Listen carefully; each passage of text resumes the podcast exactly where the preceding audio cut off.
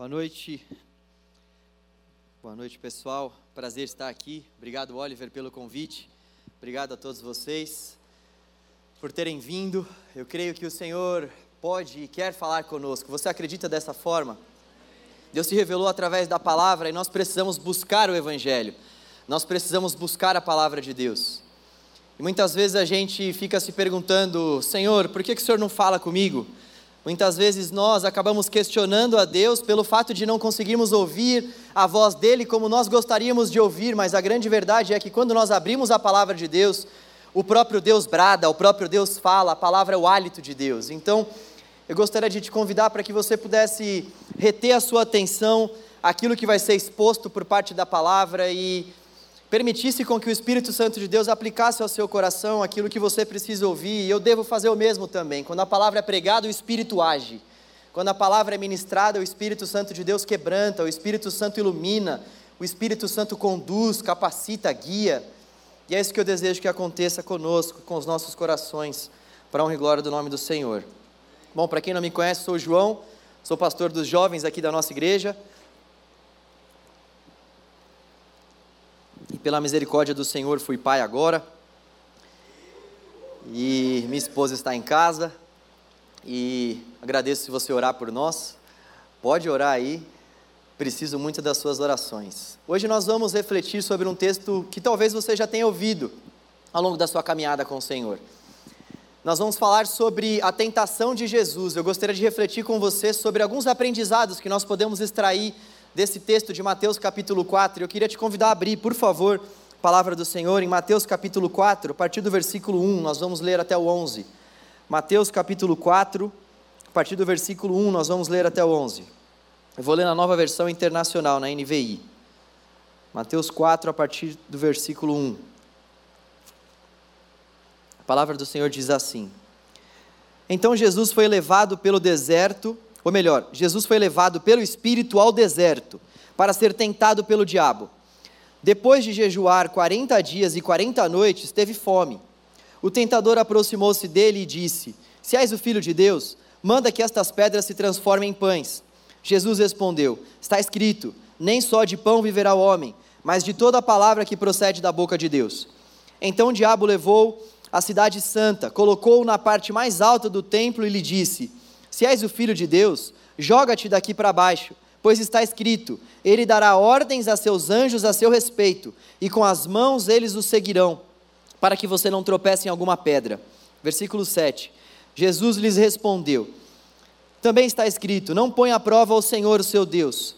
Depois, o diabo o levou a um monte muito alto e mostrou-lhe todos os reinos do mundo e seu esplendor. E lhe disse: Tudo isto te darei, se prostrar, se prostrares e me adorares. Jesus lhe disse: Retira-se, Satanás, pois está escrito: Adore o Senhor, o seu Deus, e só a ele preste culto. Então o diabo o deixou e os anjos vieram e o serviram. Bom, como eu falei, eu gostaria que nós refletíssemos acerca de alguns aprendizados que nós podemos extrair desse texto que nós lemos de Mateus capítulo 4, dos versículos 1 a 11. O primeiro aprendizado que nós podemos extrair desse texto um fato que é muito interessante é que Jesus, ele foi levado ao deserto pelo próprio Espírito. Foi o próprio Deus Pai quem conduziu Deus Filho para que ele fosse tentado. Isso revela a nós, em primeiro lugar, que nós, de fato, seremos levados ao deserto por Deus em muitas circunstâncias da nossa vida. Se Deus não poupou o seu próprio filho e levou o seu próprio filho ao deserto, com certeza Ele também não poupará a minha vida e a sua vida. Lembre-se disso, foi Deus quem levou Jesus para ser tentado pelo diabo. E quando nós olhamos para a palavra de Deus, nós vemos que Deus não fez isso somente com o seu filho, mas nós vemos que Deus fez isso com o seu povo ao longo da história. Nós vemos que o povo de Israel, por exemplo, foi entregue por Deus para ser escravizado pela nação egípcia. Nós vemos que foi o próprio Deus que entregou o seu povo que estava sendo rebelde com ele nas mãos do Faraó. Nós vemos que foi o próprio Deus que depois livrou o seu povo, mas mais uma vez levou o seu povo ao deserto, para que o seu povo pudesse aprender, para que o seu povo pudesse de fato ser ministrado pelo próprio Senhor. Nós vemos que foi o próprio Deus, em Daniel capítulo 1, que levou o povo de Judá, levou o seu povo para ser escravo da nação da Babilônia. Nós vemos que Deus entrega o povo ao rei Nabucodonosor. Nós vemos depois, nos tempos de Jesus, que Deus não poupou nem mesmo a sua igreja. A igreja, ela é fundada sob a escravidão romana, sob a escravidão do domínio romano. E nós vemos então que Deus de fato não poupa os seus filhos de serem provados, de serem advertidos, de passarem por esse deserto. E por que será que Deus não nos poupa de passarmos pelos desertos dessa vida? Por que será que Deus não tendo poder para nos livrar, tendo poder para permitir com que nós não venhamos passar por nenhum tipo de mal, por que será que Deus permite? Por que será que o próprio Deus nos leva a esses lugares, a essas circunstâncias e a essas situações para que nós possamos presenciar e viver na pele o que é o deserto? É porque diante do deserto, é porque diante do nada, o deserto é o nada. Quando nós olhamos para o lado, para frente, para os lados, nós não podemos enxergar nada. Nós só vemos de fato areia, nós só vemos de fato o nada. Só que é diante do nada que Deus revela que Ele é tudo para nós. Muitas vezes Deus nos leva para o deserto, ou seja, Deus nos conduz para aquilo que aos nossos olhos, em primeiro em primeiro momento, parece ser o nada, para justamente nós percebermos que diante do nada nós temos tudo que é o nosso Deus. Foi por isso que Deus levou o seu povo para o deserto. Deus levou o seu povo para o deserto e permitiu com que o seu povo ficasse ali por mais de 40 anos, para que uma geração nova se formasse, para que essa geração entrasse na terra que ele havia prometido, com o coração mais rendido a ele. Porque só uma forma de nós sermos aprovados por Deus, passando pelas provas. Só uma forma de Deus nos aprovar, nos dando uma prova. Romanos capítulo 5 diz que a tribulação produz perseverança. A perseverança produz um caráter aprovado, o caráter aprovado produz esperança. E a esperança não nos decepciona, porque Deus derramou, Deus derramou o seu amor em nossos corações por meio do Espírito Santo que foi nos dado. A tribulação, ou seja, passar pelo deserto, faz com que nós venhamos ter perseverança. Afinal de contas, quando nós passamos por dificuldades, aquilo que nos resta é de fato ou murmurar ou então perseverar. Então, a perseverança, ou melhor, a tribulação por si só, ela tem esse caráter de gerar em nós perseverança, ela nos estimula a perseverarmos. E uma vez que nós estamos perseverando, o nosso caráter vai sendo amoldado ao caráter daquele que nós chamamos de Senhor e Salvador. Uma vez que nós vamos perseverando diante das provações e das provas, o Espírito Santo que já mora em nós, que ora por nós, que intercede por nós com gemidos inexprimíveis, o Espírito que testifica ao nosso espírito que nós somos filhos, esse Espírito vai forjando o nosso coração e o nosso caráter, de modo que nós, a cada dia, ao passarmos pelas provas, vamos nos assemelhando mais com aquele que nós chamamos de nosso Pai. E uma vez que nós temos esse nosso caráter aprovado pelo Senhor, nós podemos esperar, faz muito mais sentido para nós esperarmos pelo Senhor, esperarmos pelo agir do Senhor nesta terra, esperarmos pela volta do Senhor Esperarmos por, pelo nosso grande encontro com Ele na eternidade faz muito mais sentido a espera, uma vez de fato que o nosso caráter vai sendo aprovado, porque quando o nosso caráter vai sendo aprovado, o Espírito Santo de Deus vai fazendo com que os nossos pés estejam aqui, mas a nossa mente esteja na eternidade. Isso vai suscitando no nosso coração um desejo pelas coisas eternas porque o próprio Espírito vai ministrando ao nosso espírito que as coisas terrenas, elas são passageiras, elas são transitórias. E o próprio Espírito então vai forjando o nosso coração para que nós venhamos, de fato, pensar naquilo que nós não podemos contemplar com os nossos próprios olhos nessa terra, porque aquilo que nenhum olho viu, aquilo que nenhum ouvido ouviu, aquilo que jamais penetrou no coração de algum homem, foi isso que Deus preparou para todos aqueles que o amam. Foi isso que o Senhor preparou para todos aqueles que o amam. 1 Coríntios 2, 9. Então, se nós não entendermos que de fato o próprio Deus nos coloca em desertos, nós não vamos conseguir perseverar. Se nós não compreendermos essa forma como Deus age com o seu próprio povo, nós não teremos o nosso caráter aprovado. E por consequência, esperar pela volta do Senhor, esperar por uma vida onde não vai haver mais pranto, mais ódio, mais dor, mais rancor, onde todas as coisas se farão novas, não faz o menor sentido, porque afinal de contas, não há esperança no nosso coração. O deserto então produz esperança no nosso coração. O deserto é essa ferramenta de trabalho do nosso Deus.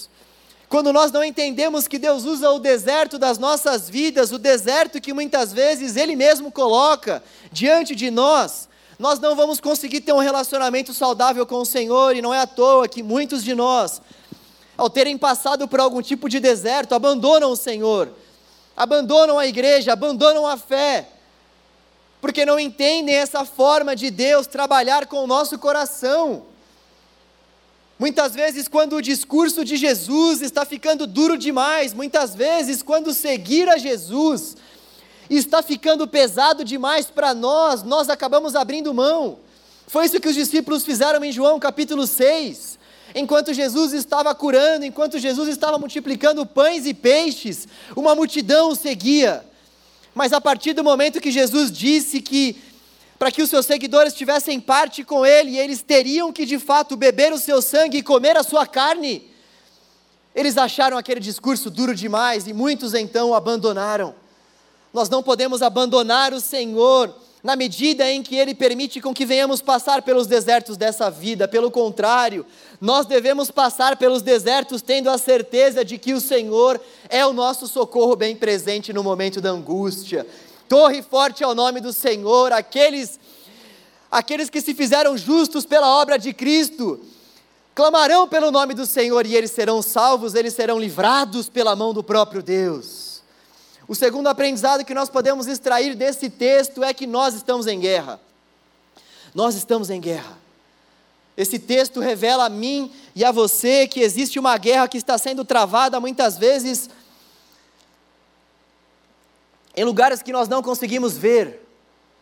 Existe uma guerra que está sendo travada em um lugar que nós não conseguimos ver. A palavra de Deus nos diz acerca de uma batalha que acontece em regiões celestiais acontece em uma esfera que os nossos olhos não podem contemplar, mas ao mesmo tempo o nosso corpo pode sentir os desdobramentos dessa batalha. Por mais que nós não consigamos ver essa guerra, nós podemos sentir na nossa própria pele, na nossa carne, no nosso dia a dia, que nós somos atacados. Esse texto nos revela que de fato existe um tentador, esse texto nos revela que existe um acusador, que existe um inimigo que dá contra nós. Outros textos vão corroborar para o fato de que esse inimigo anda ao nosso derredor como um leão tentando nos tragar. Nós estamos em guerra. Nós estamos em guerra. E nós precisamos lidar com esse mundo, tendo isso em vista, tendo isso em mente, porque se nós não entendermos que nós estamos no meio de uma batalha, nós não nos prepararemos de maneira adequada para essa batalha e nós também, se não entendermos que estamos numa batalha, não buscaremos conhecer as ciladas que muitas vezes o nosso adversário prepara para nós e por consequência nós vamos cair nessas ciladas. Se nós não vivermos a nossa vida aqui nessa terra, tendo em vista que nós estamos numa batalha, de fato nós vamos perder essa guerra porque nós mal conseguiremos saber de onde estão vindo os ataques. Sempre quando uma nação entra em guerra contra outra nação ou contra um outro povo, essa nação precisa necessariamente estudar o seu adversário, saber se ela está com mais fragilidade no leste, no oeste, saber se os ataques podem vir de determinadas regiões. Essa nação precisa saber quais são os seus pontos de vulnerabilidade, porque esses pontos de vulnerabilidade talvez sejam os pontos que serão explorados pelo adversário. Na mesma medida, nós estamos em guerra e aquilo que a palavra de Deus vai dizer a nós é que o nosso adversário, ele prepara ciladas contra nós. Nós vemos em Efésios capítulo 6, a partir do versículo 10, que Satanás usa ciladas. A palavra grega que aparece ali é metodeia, métodos. O nosso adversário usa de métodos, ou seja, de ciladas calculadas, não é algo esporádico, não é algo que ele não pensa. Nós podemos ter a ciência pela palavra de Deus que existe um exército de anjos caídos que servem ao nosso inimigo. E é claro que quando nós falamos sobre esse assunto, nós precisamos ter dois principais cuidados. Primeiro, o cuidado de não subestimar Satanás, ou seja, achar que ele não existe, achar que essa guerra de fato não acontece, mas também nós temos que ter o cuidado de não superestimá-lo. De não achar que pelo fato de nós estarmos em guerra, que nós sairemos perdedores dessa batalha. De não darmos a Satanás força além daquela que ele, que ele tem capacidade além daquela que Ele provê. Por mais que nós estejamos em guerra e por mais que nós sejamos atacados, o nosso adversário está como que acorrentado, porque o nosso Senhor já é Deus vitorioso sobre essa guerra. Isso pode parecer aparentemente um paradoxo a nós. Poxa, se nós estamos em guerra, como assim o nosso Senhor já venceu essa guerra? Se ele já venceu, por que eu preciso ainda ver, por que eu preciso ainda batalhar? Nós já sabemos que o Senhor venceu a guerra, essa guerra de fato já foi vencida. Nós sabemos que o final do livro está escrito, mas ainda existe uma caminhada para nós, até de fato nós concretizarmos essa grande vitória ao lado do nosso Senhor, ceando com Ele por toda a eternidade. Deus não nos isenta do fato de passarmos por essa batalha. Então, o cenário é o seguinte: é como se Satanás tivesse de fato acorrentado, preso, derrotado, e é como se o nosso próprio Deus permitisse com que, por meio dessa coleira que ele está, ele vá até certo, até certa medida, até certo ponto. Ele está nas mãos do Senhor. Mas nós vemos que o nosso próprio Deus ele não nos priva do deserto, Ele não nos priva de passarmos por essas tentações, Ele não tenta ninguém, mas Ele permite com que nós sejamos tentados, não além daquilo que nós possamos suportar. 1 Coríntios 10, 13 nos assegura que nós não seremos tentados além daquilo que nós possamos suportar. E juntamente com a tentação, o Senhor vai prover o escape, Ele é o nosso próprio escape, Ele é a nossa vida, é a nossa recompensa. Mas a verdade é que em meio a essa batalha, nós precisamos discernir de fato que existe uma guerra a ser vivida. Jesus foi tentado, existe um adversário que prepara ciladas calculadas a nós. Qual cilada será que Satanás tem preparado a você e a mim? Qual deserto será que você tem passado? E Deus deseja que você passe de fato por esse deserto, mas até que ponto nesse deserto você não está sofrendo algum tipo de ataque e não está se dando conta que está sofrendo um ataque. Até que ponto eu e você estamos corroborando com o pecado, estamos dialogando com o pecado? Até que ponto será que eu e você estamos tentando, de alguma forma, flexibilizar o Evangelho para que nós possamos viver os desejos da nossa carne? Satanás não vai aparecer a nós, muitas vezes, com um tridente, como muitas vezes é desenhado por aí nosso adversário vai preparar de fato ciladas calculadas para nós. E muitas vezes usando o próprio evangelho, o que nós vemos aqui é que Satanás estava usando o próprio evangelho para tentar Jesus. Satanás estava usando a própria palavra para tentar Jesus.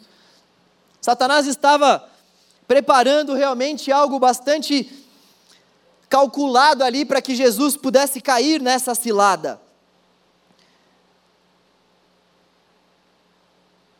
Nós precisamos estar preparados. Nós precisamos estar preparados para essa grande batalha. Efésios diz que nós precisamos nos revestir do poder de Deus, das armaduras de Deus. Efésios vai falar a nós que existem algumas armaduras que são pertinentes a nós nessa batalha, existem algumas armaduras que nós precisamos usufruir nessas batalhas. Não é uma batalha que de fato nós vamos conseguir vencer se nós não usarmos essas armas que também são espirituais. Se a batalha é espiritual por um lado, por outro lado, as armas que nós devemos utilizar também são armas espirituais. Nós vemos que a, aquilo que aparece lá em Efésios capítulo 6 são algumas armaduras que todo cristão precisa ter: o capacete da salvação, ou seja, a certeza de que nós somos salvos por Deus, a certeza de que, como eu disse, o final do livro está escrito, a certeza de que o nosso passado foi perdoado, o nosso presente é abençoado e o nosso futuro está garantido. Essa certeza de que dos braços do Senhor ninguém pode nos arrebatar. Uma outra armadura é a couraça da justiça, ou seja, o ato o ato de Deus nos inocentar através do sacrifício de Cristo. Nós somos inocentados por Deus, por conta do que Cristo fez na cruz. Essa é a couraça da justiça. Nós tomamos posse dessa armadura frente aos ataques do nosso adversário. Nós sabemos que nós somos alvos do amor de Deus. Nós sabemos que através da cruz, Deus Pai nos chama de filhos nós podemos tomar posse seguramente da nossa adoção. A couraça da justiça nos garante que nós somos perdoados, que Deus imputou em seu Filho a sua justiça santa, para que eu e você pudéssemos ter o nosso escrito de dívida rasgado, pregado na cruz do Calvário. Nós vemos também que uma outra armadura é o escudo da fé. O escudo da fé que é a palavra de Deus, para nós nos protegermos desses ataques, para que de fato a palavra esteja em nossa mente, para que nós possamos rebater esses ataques com o Evangelho, porque se o Evangelho não estiver no nosso coração, nós não resistiremos à batalha. Repare que todas as, armadu todas as armaduras dizem respeito à palavra de Deus. Uma outra armadura que nós temos é a espada, que é a própria palavra também, a espada que contra-ataca, não somente um escudo para se defender, mas uma espada para contra-atacar. Nós vemos também as sandálias do Evangelho da Paz, que é a prontidão para anunciar o Evangelho, a disposição para pregar essa palavra, que é poderosa, a disposição para anunciar o Evangelho. Isso para nós é um alimento, isso para nós é, uma, é, é algo também que faz com que nós nos sintamos usados pelo Senhor. A nossa vida, ela realmente ela está sendo usada pelo Senhor quando nós tomamos posse de cada uma dessas armaduras. Palavra de Deus, palavra de Deus que precisa estar no nosso coração. A nossa oração precisa de fato ser essa, Senhor, nessa batalha, me ajude a discernir. Me ajude a discernir aonde eu estou sendo atacado, me ajude, Deus, a perceber, Pai, aonde eu estou conjecturando com o pecado, aonde eu estou cedendo a esses ataques e não estou percebendo. Me ajude a perceber, Senhor, aonde, em qual área da minha vida de fato eu tenho sido atacado, Deus, e não tenho tratado essa, esse ataque como uma guerra, como um ataque. Nós precisamos identificar quais são esses pontos e discernir que diariamente nós estamos em guerra. Quando eu saio da minha casa, quando eu entro no meu carro, por exemplo, para ir para o trabalho, e eu passo pela rua, e eu vejo um outdoor, e eu vejo. Outdoor hoje em dia não tem muito, né? Voltei um tempo atrás aí, o pessoal do marketing, publicidade, não, não me julguem, por favor. Mas quando eu vejo alguma propaganda, melhorou. Quando eu vejo alguém na rua, quando eu tenho que lidar, por exemplo, com um trânsito caótico, diante de várias circunstâncias que morar numa, numa metrópole me proporcionam, eu sou tentado constantemente a olhar para alguma coisa que eu não deveria olhar, a agir de alguma forma que eu não deveria agir, a reagir de alguma determinada forma como eu não, não deveria fazer. E eu tenho certeza que você passa por esse tipo de tentação constantemente, saindo de sua casa, andando no transporte público, no seu trabalho, dentro da sua casa, com seu cônjuge, ou ainda que você não tenha marido ou que não tenha esposa, eu tenho certeza também que você passa por algum tipo de guerra, de luta. Fato é que nós precisamos identificar que nós estamos em guerra. Não dá para a gente viver a nossa vida nessa terra sem ter isso em mente. O próprio Cristo foi tentado, o próprio Cristo foi atacado, o próprio Cristo passou por essa batalha. Nós precisamos nos apoderarmos das armaduras que já estão à nossa disposição. A palavra de Deus precisa ser desejada por nós. A palavra de Deus precisa entrar no nosso coração de modo que quando esses ataques vierem, nós estejamos com a palavra firmemente no nosso coração. Então, quando vierem ventos fortes, tempestades, quando vierem chuvas, e olha só que três coisas interessantes que aparecem lá, lá no texto de Mateus: ventos fortes, tempestades e chuvas. Sabe o que há em comum nessas três coisas? São três coisas que nós não podemos controlar. Quem pode controlar uma chuva, uma tempestade, um vento forte? Nós não podemos controlar muitas coisas que acontecem conosco, muitos ataques que nós iremos sofrer não serão passíveis de serem controlados por nós, mas nós podemos nos preparar para essa batalha, preparar a nossa casa para essa tempestade. E a palavra de Deus nos assegura que se a nossa casa, ou seja, se a nossa vida estiver alicerçada na palavra, esses ventos, essas tempestades e essas chuvas darão contra a nossa casa, mas não nos derrubarão. Palavra de Deus no nosso coração para trazer firmeza à nossa casa e à nossa vida. Terceiro lugar, o terceiro aprendizado que nós podemos extrair é que Jesus ele tinha fé na palavra. Algo muito interessante é que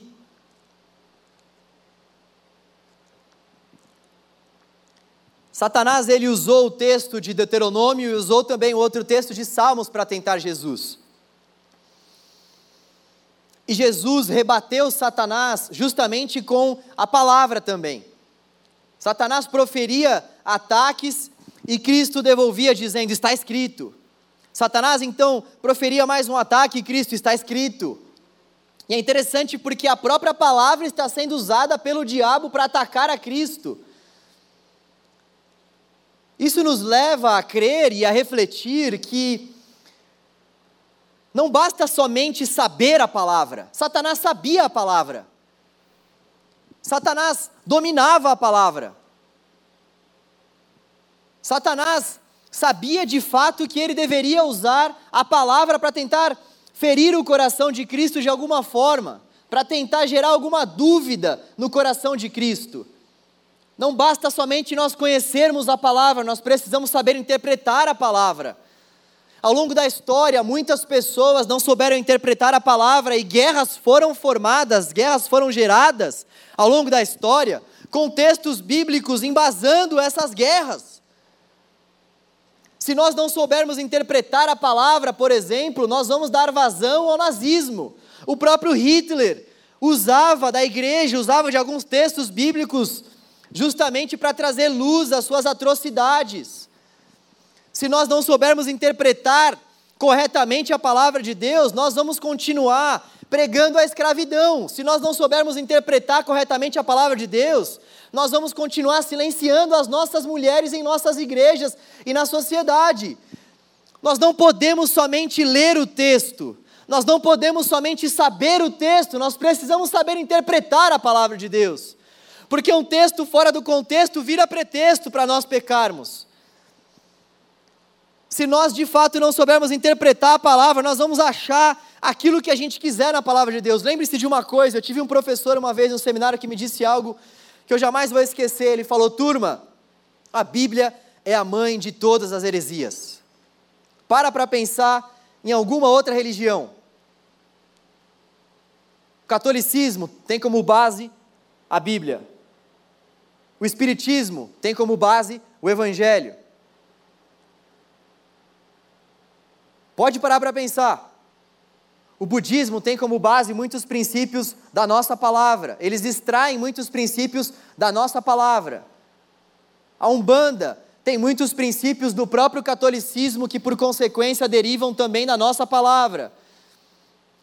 Grande parte das religiões existentes, o próprio islamismo, nós vimos aqui Há um tempo atrás, nós tivemos a conferência missionária tendo como base o tema do Islã, e nós vimos que eles usam a nossa própria palavra. Jesus aparece no Alcorão.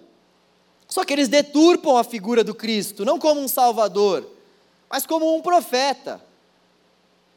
Então nós precisamos tomar bastante cuidado com aquilo que nós ouvimos, com aquilo que nós lemos, com aquilo que de fato nós interpretamos.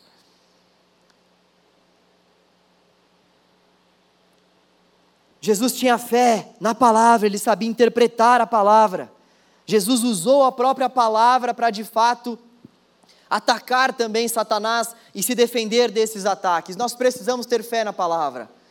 Sabe? E a fé na palavra envolve três Cs.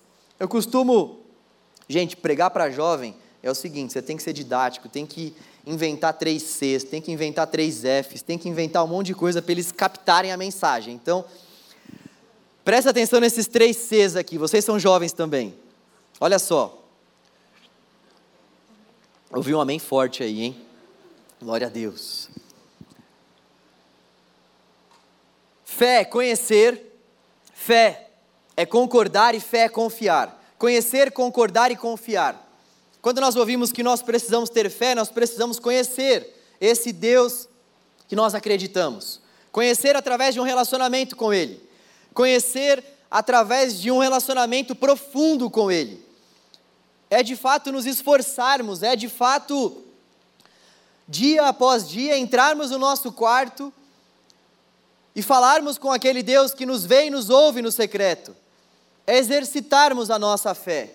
Fé então é conhecer, nosso Deus, ele se dá a conhecer a nós e nós precisamos ter esse desejo de conhecê-lo mais.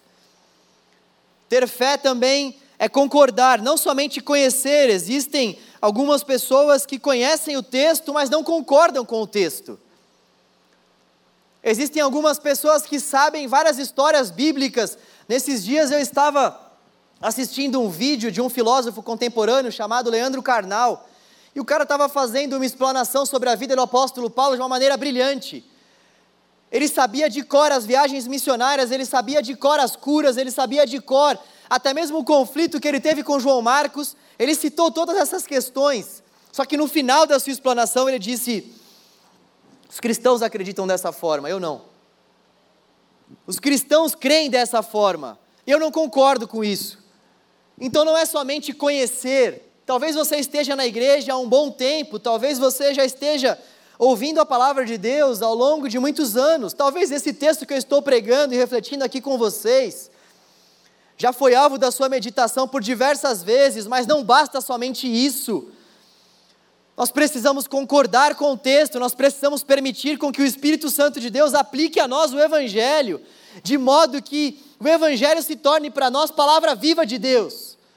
Não palavra distante, não palavra morta de Deus, mas palavra viva de Deus. O poder de Deus para transformar a nossa vida. O poder de Deus para de fato salvar o nosso coração corrompido.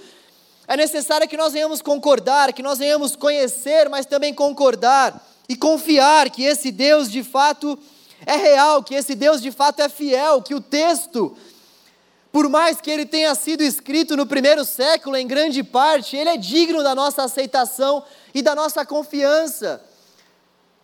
E abrindo um parêntese sobre essa questão do texto sagrado, o nosso texto, a palavra de Deus, é o livro antigo mais confiável da história.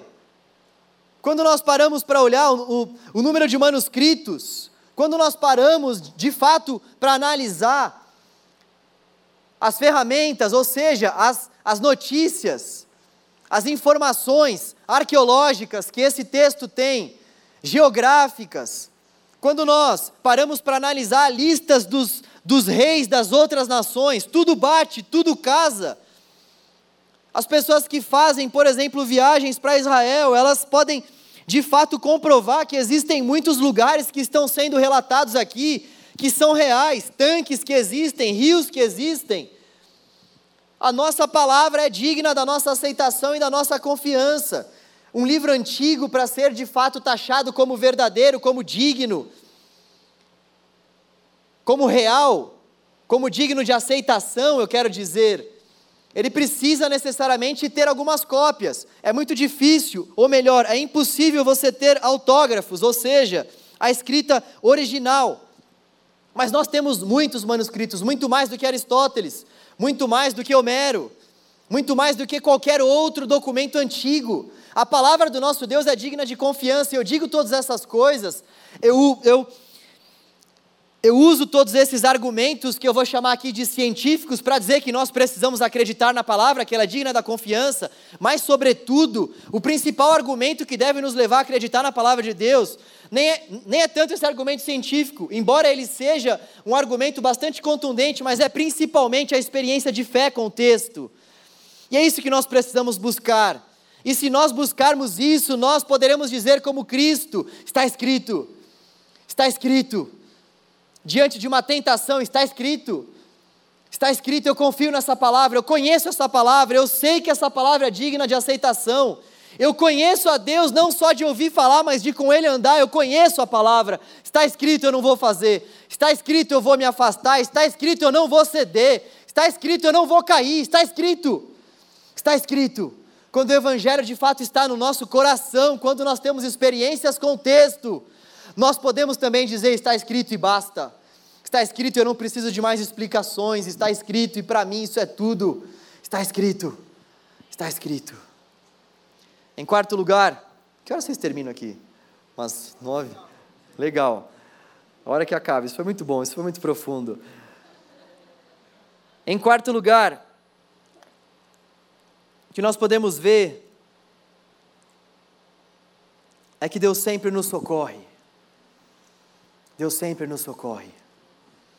Nós vemos que Cristo estava sendo tentado, nós vemos que Cristo estava passando por uma situação difícil, essa tentação foi de fato real, essa tentação de fato existiu. Jesus foi levado ao deserto pelo próprio Deus depois de ter jejuado durante 40 dias e 40 noites. Imagina a fome que ele estava e aparece um brincalhão fornecendo pão para ele, sugerindo que ele coma pão. Era uma tentação de fato calculada, como nós já vimos. E o que é interessante de tudo isso, sabe o que é mais confortante disso tudo? É que o próprio Deus que permitiu com que Cristo fosse tentado pelo Satanás no deserto, pelo nosso adversário, é o mesmo Deus também que foi ao encontro de Cristo para resgatá-lo, para socorrê-lo. E é isso que Deus faz conosco. O mesmo Deus que nos leva para o deserto é o mesmo Deus que nos pega pelos braços, pelas mãos e nos chama de filhos. O mesmo Deus que permite com que nós passemos por dificuldades. O mesmo Deus que permite com que nós passemos por desafios é o mesmo Deus que está conosco até a consumação dos séculos. É o mesmo Deus que vai ao nosso lado, o mesmo Deus que leva Sadraque, Mesaque e Abednego para a fornalha que estava aquecida sete vezes mais do que o habitual. É o mesmo Deus que os livra da fornalha. O mesmo Deus que permite com que Daniel vá para a cova. É o mesmo Deus que livra o seu filho da cova. Esse é o nosso Deus. Esse é o nosso Deus. Nós passamos por lutas, nós passamos por batalhas. Talvez você esteja vivendo uma luta muito grande, mas a palavra de Deus nos assegura: o Senhor é socorro bem presente no momento da angústia e da tribulação. O Senhor, se for buscado, será encontrado. O Senhor, de fato, se for buscado, será encontrado. Nós precisamos buscar ao nosso Deus e entender que o nosso Deus está de braços abertos para nos socorrer em meio às aflições dessa vida. O que nós precisamos exercitar e ter em mente é o fato de que muitas vezes o socorro do Senhor não virá no nosso tempo. Deus vai nos socorrer, vai nos socorrer. Deus não permitirá com que nós sejamos tentados além daquilo que a gente possa suportar. Sim, Ele não permitirá. Mas nós não sabemos qual será o momento que Ele vai nos socorrer. Nós não sabemos qual será o momento que Ele vai nos livrar da tentação. Nós não sabemos qual será o momento que Ele vai de fato estender as mãos a nós e nos tirar, muitas vezes, dos vales em que nós estamos. Nós não sabemos quando nós seremos livrados de certos males, nós não sabemos, nem se de fato isso vai acontecer nessa terra. E nós precisamos nos relacionar com Deus tendo isso em mente. nós não seguimos ao Senhor e não servimos a Deus pelo que Ele pode nos fazer, porque a grande verdade é que Ele já fez tudo a nós, tendo nos dado Cristo, tendo nos dado vida e vida em abundância, vida eterna. Existem muitas lutas que nós vamos fazer como o apóstolo Paulo, Deus, está doendo. Deus, tira de mim esse espinho na carne, e orou por três vezes. E Deus disse não à oração do apóstolo Paulo. A minha graça te basta, eu não vou tirar, o meu poder vai se aperfeiçoar na sua fraqueza. Apóstolo Paulo, o pregador das massas, se nós estamos aqui hoje, é em grande medida por conta da obra que o Espírito Santo de Deus fez na vida desse homem, que fez missões num tempo onde a igreja mal fazia missões. Esse mesmo homem que foi tremendamente usado pelo Senhor clamou por um socorro de Deus no seu tempo e ouviu não da parte de Deus. Gente, se o apóstolo Paulo, pensa aqui comigo agora. O apóstolo Paulo orou por três vezes, não foi só uma vez, por três. Imagina a fé que esse cara tinha.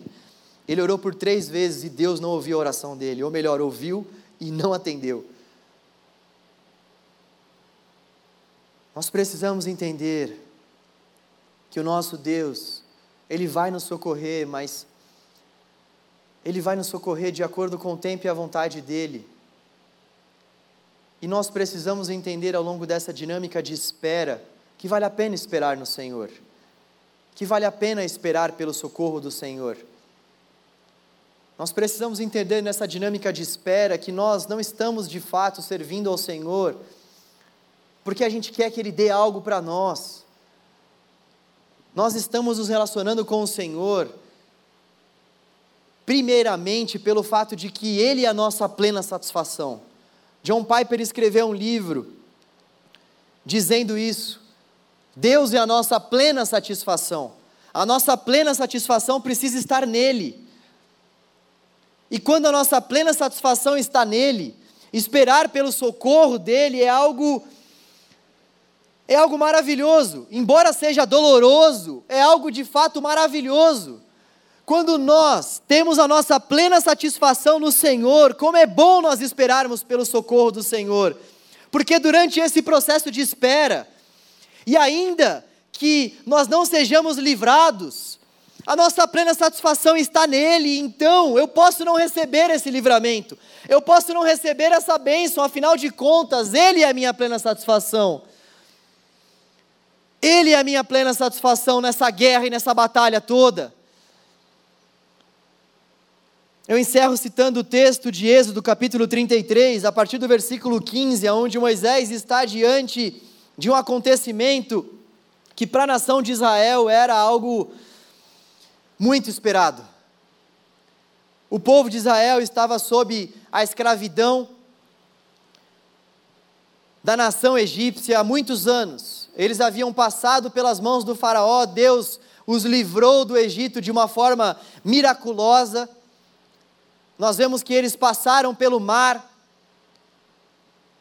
nós vemos que eles chegaram à terra prometida, nós vemos que depois eles ainda, na verdade, antes de chegarem à terra prometida, passaram pelo deserto. E durante todo o tempo que eles ficaram no deserto, eles passaram por muitas dificuldades, eles estavam esperando pela terra, como ninguém. E no momento crucial da caminhada desse povo, depois deles terem passado por tudo que eles passaram, escravidão, deserto, o povo estava prestes a entrar na terra prometida, e Deus diz para Moisés: Eu não vou entrar com vocês.